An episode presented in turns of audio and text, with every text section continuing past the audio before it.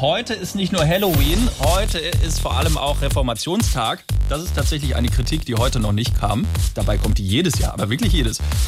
Wir sind in jedem Fall vorbereitet und äh, wollen auch nochmal darauf hinweisen, wie wichtig das ist, dass man weiß, wie das so ist und war mit Luther und so. Das ist sehr, sehr wichtig. Vor allen Dingen, falls man in eine Kontrolle kommt, wo das abgefragt wird. SWR 3, die Pisa-Polizei.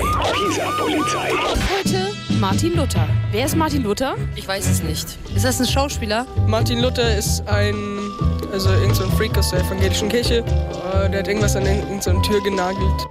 Martin Luther? Ich wollte Lotte Matthäus sagen. Nee, mit dem hat er, glaube ich, nicht so viel zu tun. Doch ein bestimmt ein Moderator. Oh, nee.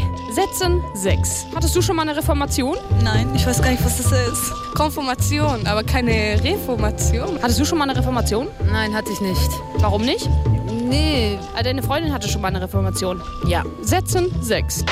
Was hältst du an sich so von Protestanten? Ich finde, das ist, die belästigen die Öffentlichkeit, die Gesellschaft. Ähm, und womit belästigen die so die Gesellschaft zum Beispiel? Mit ihrem Geschrei und vorlauten Gerede. Was hältst du von Protestanten? was ich davon halte. Ja, ich finde, die sollten selber irgendwie sich da also nicht so einsetzen. Okay, schon mal was von Demonstranten gehört? Die Leute, die auf der Straße demorieren, äh, demonstrieren. Ja, und was sind Protestanten? Die protestieren zum Beispiel äh, bei der Schule. Die möchten hitzefrei haben.